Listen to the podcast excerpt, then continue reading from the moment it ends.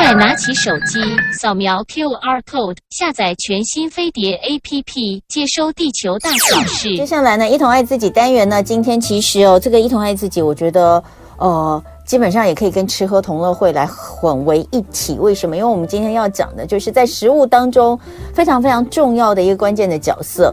我们常说，这个食物最重要的就是要吃它的原味，对不对？原型食物是最棒的。如果这个食物够新鲜，其实不需要太多调味。但是即便不需要太多调味，大家都一定会说都不需要什么加什么调味料，你只要撒一点点盐，嗯，或胡椒就可以了。所以你看，盐是多么重要的一个存在。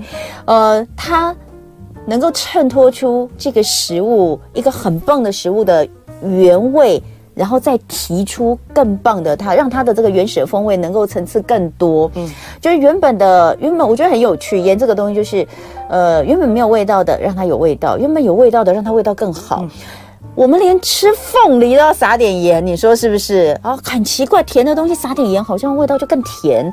这真的是非常非常特别。所以，我们今天要来跟大家聊聊盐，但是不是只有单纯的盐，是教你来认识一下。加了一些香草，呃，或是各种其他风味造成的风味盐，它能够如何入菜？那今天来到现场很开心的，就是很早就开始，应该是台湾最早开始研究香草料理的老师。那呃，今天来到现场，他有一本新的著作，就是跟盐相关的香草研究家的风味盐。让我们欢迎蓝伟华老师，老师好。嗨，主持人好，各位听众跟观众大家好。盐真的是一个。很奇妙的东西耶，对，就是生活不可或缺。对，嗯，所以像我刚刚讲的，到底为什么很多东西真的就是加一点点盐，嗯，就可以觉得非常的好吃？但是真的不是只有它的咸味而已，嗯，对不对？其实盐它可以有效的让，嗯，呃东西的鲜味再提出来。嗯，对，所以其实。呃，不只是咸的感官，嗯、那它原本，比如说它也许就是会让嘴巴里面会有更有层次啊，对对对，对，然后我们会更记住这美味的感觉。其实盐是很重要的，嗯嗯。但是大家知道吗？就是说，呃，盐哦，它其实大家平常听到的，可能如果你平常料理会用的，大概就是海盐哦，对，就是海盐啊，盐盐啊。嗯，那最近很流行的喜马拉雅玫瑰盐，玫瑰盐，对，我家也有，我家也是玫瑰盐比较不咸。对不对？嗯、还是因为我们用的，就是因为磨，就是现磨的嘛。嗯、玫瑰盐大概都是放在那个磨那个研磨罐里面，然后要用的时候就现磨。我就觉得，还是说因为我用的比较少，我觉得它不够咸，不是那么咸，跟海盐相比。如果以玫瑰盐的诞生，我个人倒是觉得它应该其实应该要是比较咸的盐，哎，比海盐吗？呃，因为海盐它其实如果有大家对盐有兴趣，嗯、我其实蛮推荐大家买不同海域的海盐，嗯，因为每个海域它里面其实微生物是不同的，所以晒出海盐之后啊，嗯、其实有的盐会很死咸，哦、可是有的盐它会有点反甜的感觉，嗯，对，那因为玫瑰盐它本身是沉积盐的意思就是说。嗯。如果你从小很喜欢化石这件事，嗯嗯、你就会知道，它其实就是原本是海的地方变成山，嗯，然后它就是在山里面慢慢的水分不见了，哦，所以它应该要比海盐，我自己个人认为啦，以理论上来说，它更浓缩的那种，对，它其实就是更浓缩，哎，有点道理耶。那海盐它就是海直接萃取，然后可能也是一样，就是。虽然是浓缩，但是是比较现现在的，对对对对对，比较新，比较年轻，比较新，比较年轻，对，比较年轻的盐跟这个年纪比较大的盐，对，没错，这个层次感不一样。嗯，那不过我们刚刚有讲到，因为伟华老师本身呢，他就是台湾最早的开始研发跟推广香草料理的老师。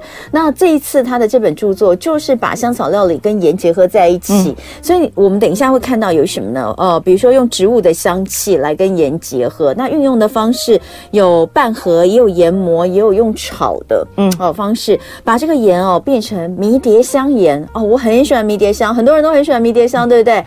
如果但但很讨厌，因为迷迭香我老是种不活。如果我能够先弄一些迷迭香盐在那边，可能我在吃饭的时候，我就可以又同时拥有迷迭香的香气。不知道是不是这样？另外还有什么花椒盐？哦，花椒盐，花椒也是非常非常喜欢，嗯、很多人都很喜欢，我自己也很喜欢的一个呃一个新香料。那另外还有印度咖喱盐，嗯，所以有这些其实呃好像在老师的这个教导之下，好像没有这么难。我们等一下来听听看老师他是怎么做的。的。不过先还是讲一下，您有一个独创的叫做香气转移法，对不对？对，嗯，哦、呃，因为其实，在香教香草料理到现在以来，我一直希望用一个比较简单、大家可以理解的状况，嗯，对，所以其实这个词，我觉得它就是。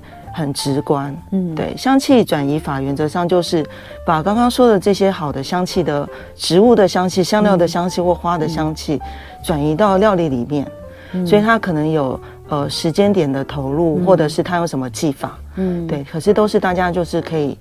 呃，了解的方式哦，对，OK，好，那所以这个呃，你一开始会投入到香草料理是什么样的一个契机啊？其实这很好笑，呃，我从小是美术人，我是画画的人，嗯，对，那呃，从小画画的时候，你的西洋美术史，嗯，其实你会认识非常多的希腊神话故事的人，嗯，对，那因为我们家族。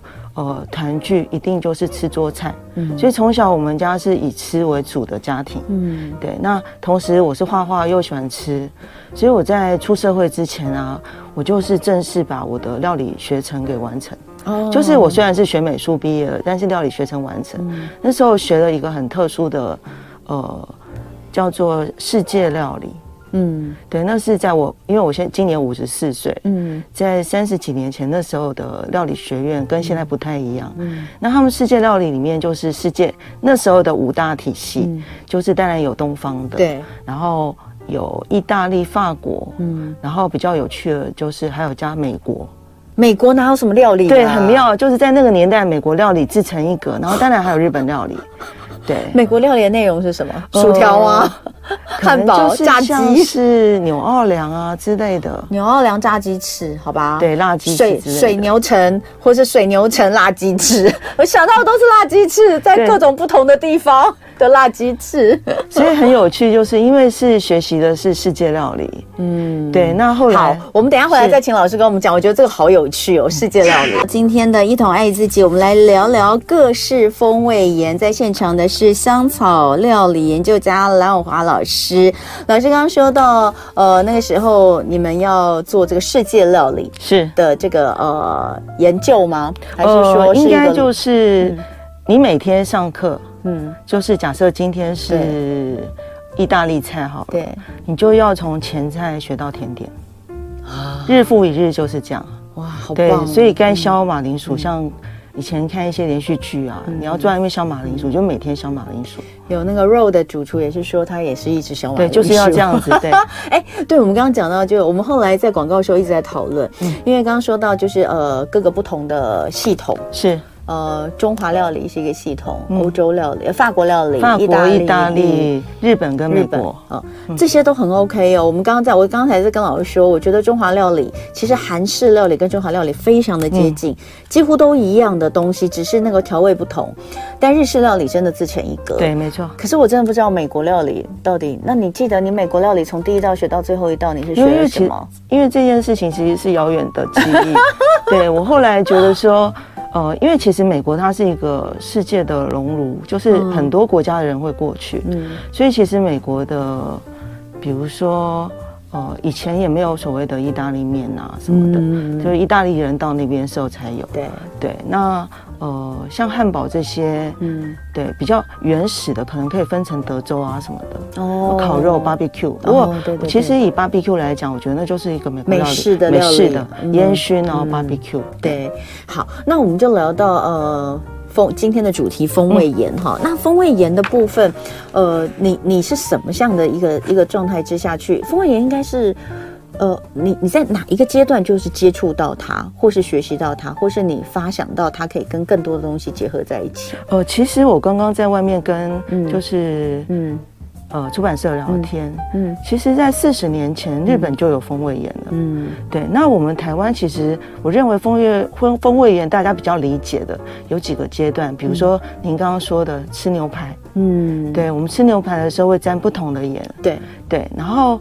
这两年大家会更认识它的原因，是因为这两年其实露营的人很多，嗯，对，大家到山上，然后有太多 YouTuber 都会在山上直接就自烧牛排，嗯，对，然后就带一瓶小小的什么魔法盐之类的，嗯，也就是说，你带不同的气味的盐上去，你只要煎牛排，你沾不同的盐就变成不同口味。嗯，所以后来大家就大家民众就觉得啊，好方便。嗯，那意大利面就算我今天只会奶油意大利面好了，嗯、可是因为我加了不同最后盐调味，嗯，它因为不同的香料在里面，它就变成不同口味的意大利面，嗯、它这个便利性很好。嗯，嗯。我就记得呃，我如果这样讲的话，我开始有有一些想法。嗯，呃，比如说松露盐，嗯。它就是一种风味盐，对，它就是风味盐。嗯嗯，松露盐有哦，比如说你去吃牛排的时候，你有可能会有松露盐，或者是最近很流行吃炸薯条，嗯，沾松露盐。对，嗯、松露一一开始是松露酱，后来就变成松露盐，变成松露盐。所以这种风味盐真的呃方便很多。但但我想问的就是说，那风味盐，嗯，因为刚刚我们前面一开始有介绍风味盐是怎么制成的，它可能就是用一些。拌炒啦，或者是我们刚刚说的这些方式，去把这个香料融在盐里面。那那如果是这样的话，跟你单纯放盐，嗯，再放香料，它的它的差异在哪里？呃，其实说实话，这本书的诞生啊，嗯，是因为我教学教很久了，嗯，一开始我会希望大家在家里种植物，然后做香草料理。对啊，然后我就发现台湾人好会种植物。会种植物的不会做菜，嗯、会做菜的会把植物种死。哎，对我就是这样。对，我觉得，然后后来我就觉得我是不是太严苛对于学生的要求？嗯，所以这样走着走着，那。呃，刚好这两年就是风味盐，其实大家很理很能理解，嗯，所以我就想说，那我不要太要求大家去理解香草植物香料香花这件事情，嗯、而把它们变成了盐，嗯，所以你今天吃了像刚刚说迷迭香盐，嗯，或是花椒盐，嗯，然后它做法又很简单，嗯，像是不是在推广所谓的香气料理的时候，嗯、会更容易，嗯，所以这本书的诞生其实是因为这样，嗯，那因为盐是你每道菜最后都要提味，对，或是加咸味，嗯，我就发现我。只要希望大家改变一个小小的习惯，你在做菜最后加入了那个盐是有气味的，嗯，你就会得到香草料理，像是很很简单？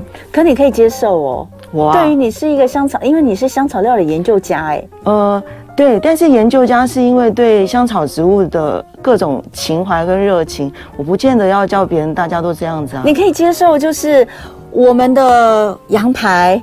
或是我就举迷迭香来做、哦、做那个，或是呃鸡腿排哦，我可以不先用这个香料，还有呃迷迭香，新鲜的迷迭香去腌制，因为我们会先、嗯、先先腌制嘛，然后最后去煎去烤，嗯，然后最后加一点点盐在上面提味。你可以接受不这样做，直接。嗯我就是羊排进去烤，烤完之后最后出来撒迷迭香盐哦。如果说我当老师的初心是希望大家在家都可以吃到好吃的香草料理，嗯，那我觉得以这件事情来讲，风味盐它就没有问题。所以以结果论，对，以结果论。那我还是要问啊，那到底它的味道有真的没有差异吗？怎么可能？嗯，如果我们今天，如果假设你是一个非常会做料理的人。会有菜，然后你非常会做料理，知道每个过程会影响他的是什么。嗯，对，我觉得如果这样的人，他其实他来上我的香草料理课，他就会知道怎么样香草真正入菜的逻辑。对对对，但是如果今天是一般的大众，我只是想吃点香气香味，对不对？对，或者是我想跟隔壁家老王家的羊排味道不一样，那我只要有盐这件事情改变，我就可以了。那我觉得也好啊，因为其实。这是生活的乐趣了。对对对，对，好，那我们就来看一看，呃，风味盐的部分是自己大家在家里做就可以吗？不难吗？嗯、呃，这本书上面教的十八款的配方，嗯、其实有分最简单的逻辑，就是呃单方。单方的意思就是我们选一支香气的植物，直接跟盐在一起。那在一起有几个逻辑，比如说拌一拌，对，然后或是把它炒一炒。嗯，拌一拌，嗯，或者是用呃捣碎波把它们通通捣碎在一起，嗯，都可以变成那个风味盐，嗯，对，只是说里面有没有比如说多一点点水汽，你要让水汽散发，嗯，对。那我们如果拿来做风味盐的盐本身有、嗯、有有区分吗？呃，我讲一下风味盐它的逻辑哈，嗯、因为盐本身在我的呃概念里面，它虽然有咸味。但是它就是各种咸味，可是它其他的要素，它是一个比较没有个性的。如果以人来讲是无个性的人。对。那盐，因为它如果放在空气里面，呃，有湿气，它会受潮。其实我们做风味盐，其实是利用这个特点，盐会吸身边人的气息跟水分。嗯，对，所以今天我们把盐跟香草植物关在一起，嗯，它就会吸了香草植物的，我说的说法就是灵魂，嗯，对，然后气味就会转移到盐上面，嗯，就算你把那根比如说迷迭香丢掉了，嗯，你的盐就拥有了迷迭香的灵魂，就变成迷迭香盐，嗯，对，所以其实它非常非常的简单，嗯，那书上呢，其实让大家更简单的做法是，我们直接就买研磨成粉的。呃，香草植物或是花或是香料，比如说迷迭香磨成粉叫迷迭香粉。嗯，那因为分子很小嘛，你跟盐拌在一起就行了。嗯，那里面盐的选择，我就会推荐大家买比较干燥的盐。嗯，因为你要它吸别人嘛。嗯，对，所以我就会常常跟学生说，你们就蹲在超级市场，嗯，每一罐盐都摇摇看。嗯，然后如果是刷刷刷，嗯，对，这罐就是带回家，它就会吸附各其他。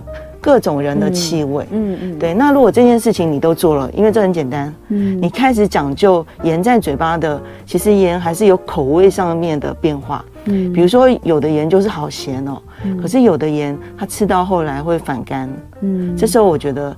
你如果真的对这件事好有兴趣，你再去研不同研究不同的盐在嘴巴里面化掉之后的感官。所以一开始其实你只要选择干燥、够干燥的盐就好，然后不要有含碘的盐就可以。不含碘的，对，因为含碘碘有一点化学的药水成分嘛，呃的味道，它其实会影响料理的风味。嗯，对。那如果你买含碘的盐，很可惜了，它的大部分的灵魂都已经被碘附身了。嗯，你要让迷迭香在附身在它上面，就会有点跟迷迭香的感觉。嗯，嗯好，所以确呃，就是先第一课先先知道，就是你选择的盐就是干燥的，不含碘的，嗯、这个就是基本款。对，这是基本款，基本款。嗯，那好，那所有的香料都可以来做，嗯、因为我刚刚说问所有的盐都可以做像风味盐嘛。嗯、那我们现在要问的是，所有我们的香草植物都适合拿来做风味盐吗？呃，原则。原则上应该都适合，因为所有香草植物都有它适合做的料理的方向。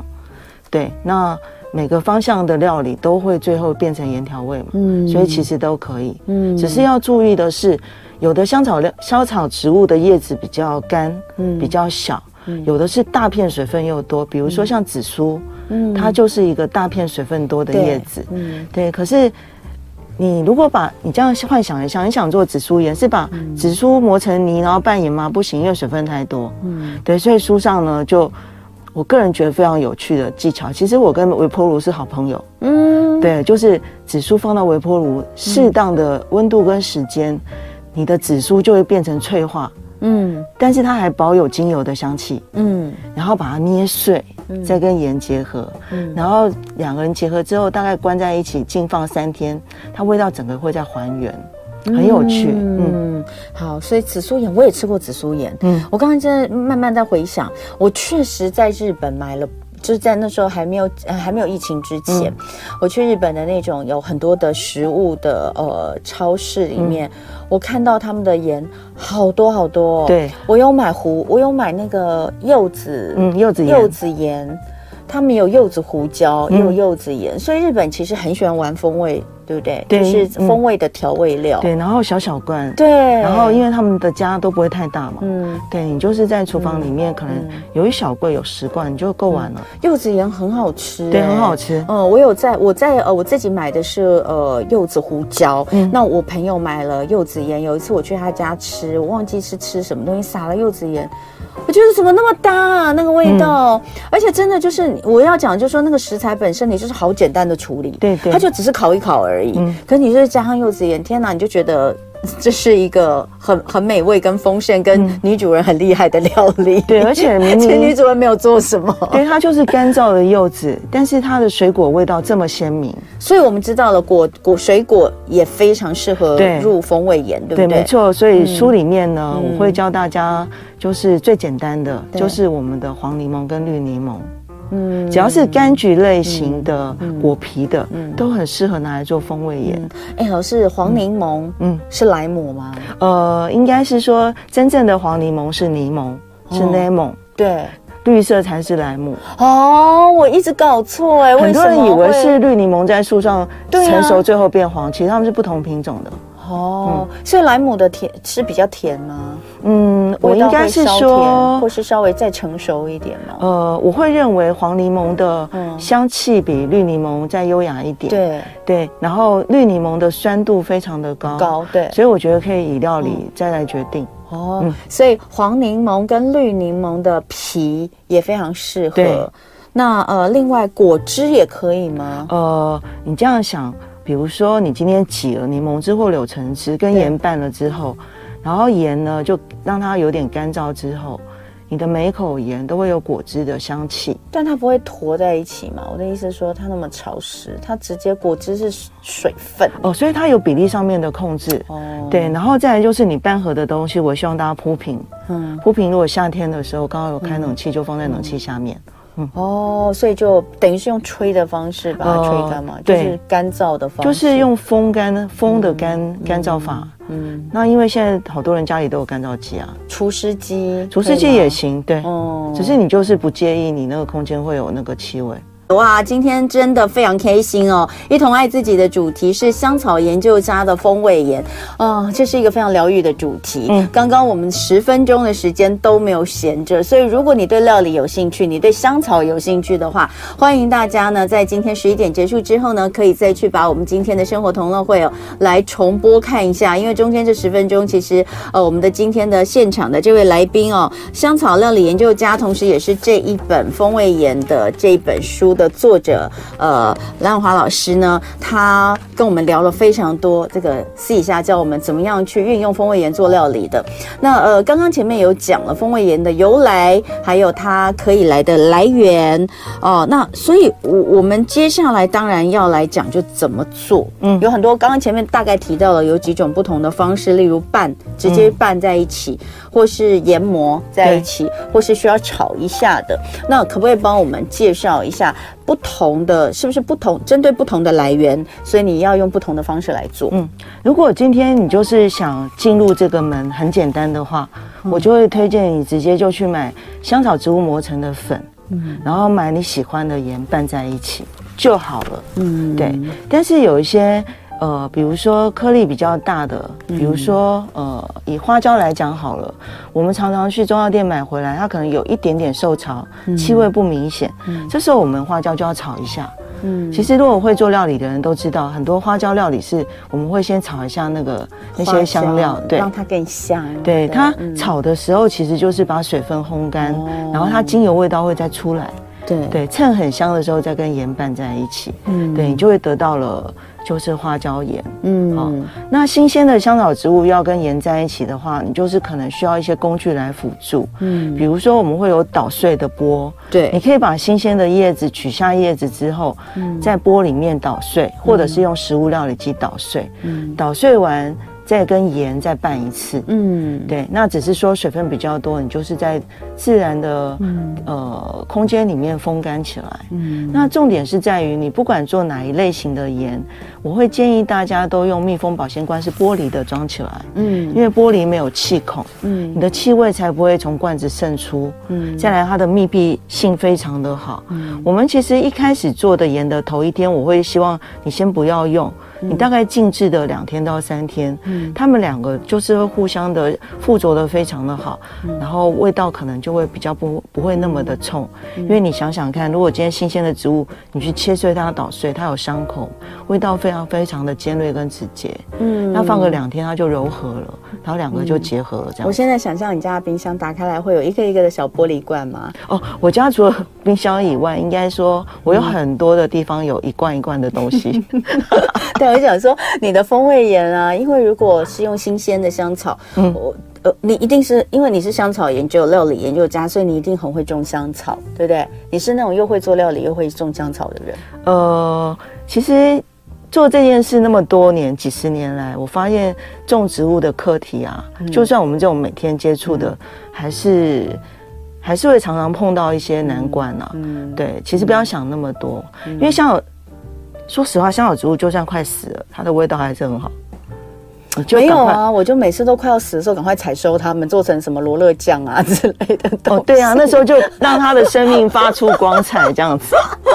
因为我刚刚看到罗勒盐，我就我就觉得好棒，因为我很喜欢罗勒，啊、但是我每次买一盆回家都撑不了几，就撑不了一个礼拜，它就要死了。那它要死之前，我就要赶快把它采收下来做青酱。我就觉得永远都是这样。现在有一个新的方法，就可以把它做成罗勒盐，呃，对不对？对，你可以把它做成罗勒，而且新鲜的一样可以做，一做法一样嘛，就跟刚刚我看到你上面写迷迭香的做法，迷迭香就是把它那个叶子，把叶子取下来，取下来。对，那罗勒因为本来就一片一片叶子，然后可能把它擦干之后，就放那个导呃食物调理机里面，对，把它打碎，打碎之后再加盐进去，对不对？然后再一起打，然后最后除湿风干它，对，没错。然后放在这个干净的罐子、玻璃罐里面，嗯、然后这个就要放冰箱的保存嘛。呃，但是你如果有风干的话就不用。哦，对，是果汁类的。对，果汁类的，或者是你有嗯、呃、哦，对，我们讲一个果汁类的盐、嗯、来跟大家说怎么，因为很多人都有果汁嘛，嗯，他可能就是在家里面对他来说呃最方便的取用的就是果汁。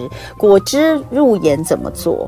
或是可以选？你会蛮推荐的哪一哪一个水果的果？我认为柳橙。金桔，台湾的荆棘哦，对，我觉得都还蛮适合的。嗯，对，那因为果汁本身它有酸味跟水果的风味，嗯，可能带一点点微甜，嗯，所以跟盐整个结合之后，它最后出来的味道的层次感就会更好。那怎么做？呃，其实很简单，就是一样。呃，如果今天是果汁会入盐，我会推荐你的盐买颗粒粗一点点。哦，有有有，对，因为如果你今天是细颗粒的果汁进去，很容易就化掉了。嗯，对，你就是有点像小水晶体的那个盐颗粒。那很简单，一样就是，呃，适量的果汁不用太多，嗯，然后跟盐拌在一起。嗯，但是为了要增加那个果汁的固性、固适性，嗯，好，比如说刚刚讲荆棘好了，对，荆棘汁入盐之后，我会推荐荆棘皮也磨进去。就是呃，大家知道，像呃，他们在做料理的时候，这些专业的料理家会有一个小小的刮刀，专门是刮皮的，对不对？呃，刮皮或者是磨巧克力的那些都行，对，就磨一点外面，对，然后记得不要刨到里面白色的部分，会苦，会带苦，对。嗯，其实不管是柠檬啊、柑橘类的皮，都可以用这样的方式，对，柠檬、柳橙、柑橘。呃，葡萄柚，对对，你就去一趟超级市场，看到柑橘类的都各买一颗回家，都可以试试看。嗯嗯，所以这样子就是果汁，哎，那那个比例呢？呃，我想想看，因为果汁的比例一定要少，对不对？我的呃，我书上大概都会抓一百公克的盐，因为那个量的盐你可以不用用的天长地久。嗯，对。然后如果我没记错，我大概一百公克的盐都是一大匙左右的果汁而已。一大匙左右，对，一大匙，其实那湿度也挺高的了。然后，然后需要烘烤吗？呃，我认为，我建议就是可以的话，就是用电风扇吹干，或是自然的，在你的室温下让它干。电风扇一吹，盐就飞了。不会啊，刚刚说是颗粒的。哦，比较重，好，或者是上面你可以薄薄的盖一层棉布再吹啊。嗯，哦，好，所以直接拌合法就是适合干的东西，比如说干燥的那些呃香料，对不对？干燥香料变成粉，然后拌在一起，马上就得到作品。对，那个是最简单的。对，那是最简单的。那如果是像什么胡椒、花椒，可能就要炒过，对不对？对，如果今天是呃种子类的，对，或是树皮之类的，你就是炒一下，让它的气味，嗯。散出来的时候跟盐拌在一起，嗯，对。那中国有个技法，就是古时候中国的话，就是直接盐跟花椒一起炒，对，哦，嗯，它炒过真的，对，它直接就是盐就吸了花椒的气味，嗯。嗯。好，所以老师的这本书上前面除了教大家制作的方式之外呢，后面就开始有最常。呃，最适合常备的十八款万用风味盐。嗯，那这里面呢，当然就呃有包括刚刚我们说的，那还有一些哦，我觉得很特别的，例如像薄荷盐。对对哦，那款盐非常的特别，是我用一个新的思考在想这件事，对也就是薄荷盐这三个字就是薄荷跟盐。对对，但是我会觉得，如果只有一种植物，是不是它的整个不够亮点，嗯，就是它不会闪出闪光的感觉，嗯，所以我就是在里面很微量，记得一定要很微量的，嗯，我就是滴了有机的薄荷精油两滴，嗯，对，那薄荷精油它会带有这个植物的特色，就是凉，很凉爽的感觉，嗯，所以这支盐它本身就有，呃。植物的气味，嗯，就草香，但是又有它原本凉爽的感觉，然后我再加一点点果皮在里面，嗯，所以说实话，如果今天它不是盐的话，你光闻，嗯，你就觉得哦。很清凉的感觉，对，你就觉得很清凉，嗯、很像夏天可以在饮料上面出现啊什么的。嗯。嗯、你的薄荷盐用的就是干燥的盐，粗盐呢，好大颗，对不对？哦、那它在使用的话，会适合使用在什么样的料理呢？呃，我们其实让它整个味道融合之后，嗯、过一段时间，也许它水分会再更干。嗯、如果你觉得大颗粒的东西，你在料理上使用不容易融的时候，嗯、其实这时候你可以再把它打碎，嗯，对，它会比较细。一样，你在食用之前把它磨，可能捣碎一点，捣碎或是什么，那你就可以用一般的撒在上面方式，或是沾着吃都可以，哦、对不对？那因为薄荷料理，其实世界上有很多跟薄荷很合的，嗯、比如说我们其实羊排是要薄配薄荷酱，那大家有没有想过，我们羊排不要配？不用配，呃，我们认为传统的就是迷迭香嘛，嗯，对，你直接就是用薄荷盐，好，然后再来就是，其实西洋料理里面，呃，所有青色豆子的汤，嗯，其实都是跟薄荷一起煮，哦，真的，哦，像豌豆啊、青豆啊，真的不知道，哦，你就是煮这些汤要打成浓汤前，你就是加这个薄荷盐进去调味，嗯，可是它这薄荷盐里面是不是有不同薄荷的气味？然后它又有果香在里面，嗯，所以你会得到一支比别人就是更明亮的豌豆汤。嗯，对，好，所以十八款的万用风味盐里面呢，老师也分有分分类哈，嗯、比如说香草盐，就像刚刚说的迷迭香盐啦、百里香柠檬盐呐、啊，这些其实呃，如果很多人家里面有种香草植物的话，那真的是非常的方便，对，都可以试试，对，就可以直接试着做罗勒盐啊、月桂盐啊，这我们都是家里面非常、嗯、非常常见的香草植物。那呃，如果高纲一点，就可以尝试老师书上写的这个薄荷盐啊、嗯、紫苏盐。也很棒，紫苏盐其实紫苏叶，紫苏叶其实其实现在也没那么难买了。对，现在其实很多超市都有，在超市都可以买得到哦。然后呢，一盒回来，因为紫苏叶也是你不把它马上把它吃掉，它一下就变黑了。对，所以不如回来就把它做成做成盐，紫苏盐。对，紫苏叶的，我觉得这些香草植物就都很脆弱，你知道吗？那个紫，我我有一次为了我是为了什么？我为了不知道是吃什么东西，我就去买了哦。大闸蟹，嗯，因为大闸蟹蒸的时候底下放紫苏叶会，嗯、但它也有，但也有一些人是去那个中药行买干燥的也有，嗯、但我那时候是去买新鲜的。那新鲜的大闸蟹没那么多，可是紫苏紫苏叶它一一盒其实没多少哎、欸，几片而已，就很贵哦。但后来没用完，嗯、一下子就黑掉了，我超心痛的。我想说这个叶子一片这么贵，现在你就知道了，就可以把它做成紫苏叶。对，你可以做成紫苏叶，而且紫苏的味道真的蛮棒的，嗯、就是它拿来呃做很多的这个沾沾式料理。那刚刚呃讲到这些，除了呃刚刚说的香草，还有香料盐，香料盐，香料盐就是花椒啦。啊，呃，种子类啊，种子类的孜然呐，这些都是。好，还有这个我觉得很有趣，柑橘细盐跟香芹大蒜盐，这个也是我觉得在书里面我觉得很有趣，大家可以参考。然后另外还有一类就花果盐，对，花果盐，花果盐就是各种花啦，薰衣草啦、桂花啦、洛神啊、洋甘菊啊，还有世界香料盐。那可能我们想到的咖喱。对，咖喱就算是印度的一个系统。对，对，然后这里面就有一些，对，像然后总共有十八种。好，嗯、那等一下，当然我们要来讲，就是这些料理，我们这、嗯、这些盐我们要用在哪些料理，嗯、或者是我们可以透过风味盐做出什么不同的料理？那最适合运用风味盐的料理有哪些呢？呃，我认为只要是你在家里面。嗯，你先尝试做一个改变，嗯，就是只要你今天做菜，或者是假设饮料，嗯、就是有需要盐的地方，就改成就改成风味盐，你就会有一种不同的。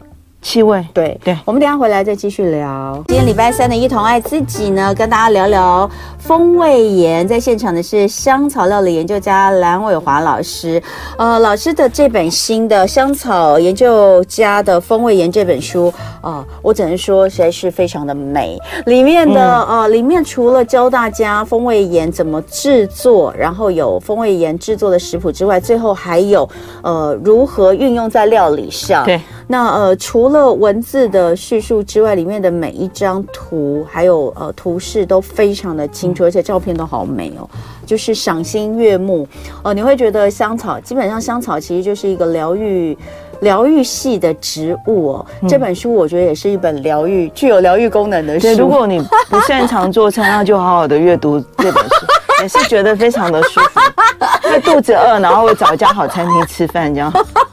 就是你可以拿着这本书，选一家你喜欢的餐厅，靠窗边，然后吃一个呃很很很很喜欢的沙拉，对，然后可以翻着这本书，然后翻这本书，怎么会是这种运用方式？不行了，我们还是要稍微那个稍微呃，二零二三给自己一点点挑战。哎，最后教我们怎么用在料理上面，呃。如果说你今天想知道这风味盐它最纯粹的味道是什么，嗯，那我就建议说，那你就去煎条鱼或煎块猪排，哦，对，这是最直接，对，因为你在家煎猪排一定是胡椒跟盐抹两面之后就煎了嘛。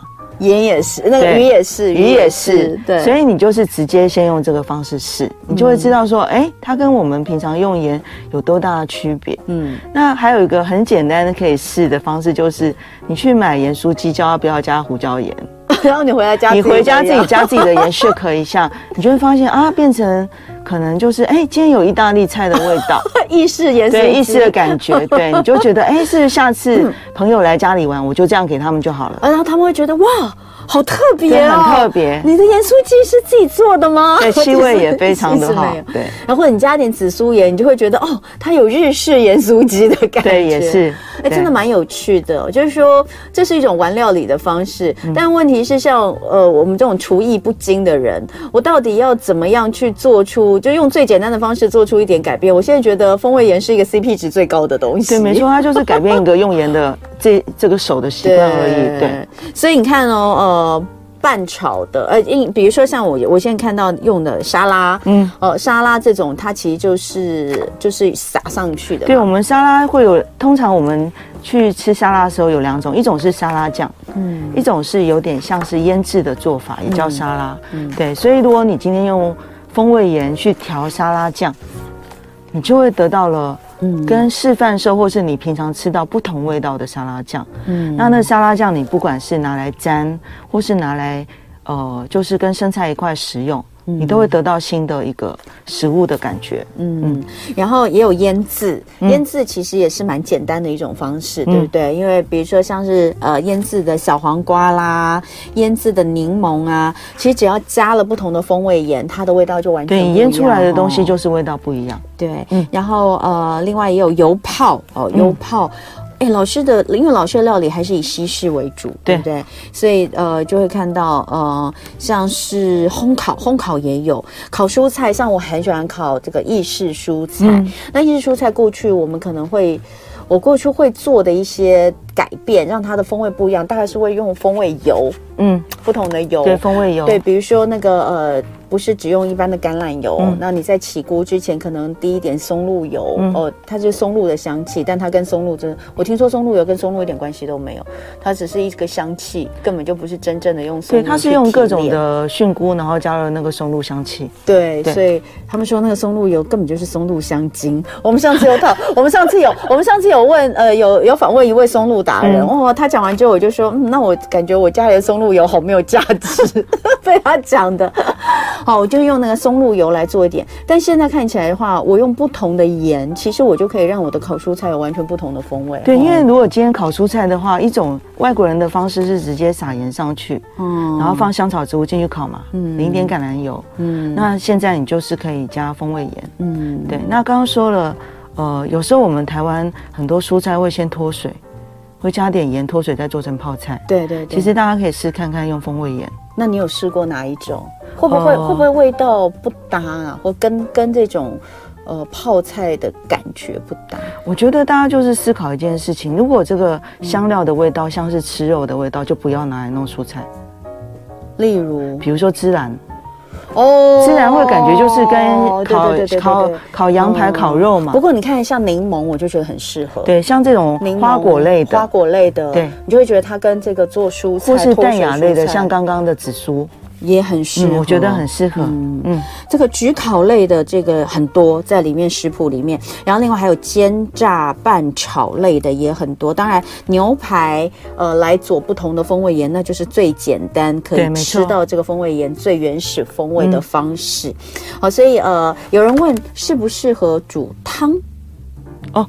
当然是适合啊，因为我们煮汤，嗯，我们今天假设不是用香草植物来煮汤，嗯、我们不是也是放香味蔬菜跟香草植物进去吗？嗯、对。可是你今天煮菜就不用放了，嗯、你最后调味加了就可以了。对，应该对老师来说，基本上你只要能够用到盐的，你都可以，对，都可以适合。嗯，对，所以呃，大家如果有兴趣，不管你是对料理有兴趣，呃，或是你对香草植物很喜欢、嗯、有兴趣，那我真的就是我刚刚所说的那句话，你运用香草植物在你的食物里面。的味道做改变，CP 值最高、最简单的一件事就是这种风味盐。对，真的目前看起来是如此。很谢谢蓝永华老师，呃，带我们来了解风味盐哦。一开始觉得好像有点难，哎，听到最后觉得它超简单，它非常非常简单。对，那也推荐老师的这本书《香草研究家的风味盐》，十八款的配方，还有六十道的料理。自制简单的天然调味料，这真的是最高 CP 值的美味魔法。谢谢伟华老师，谢谢大家。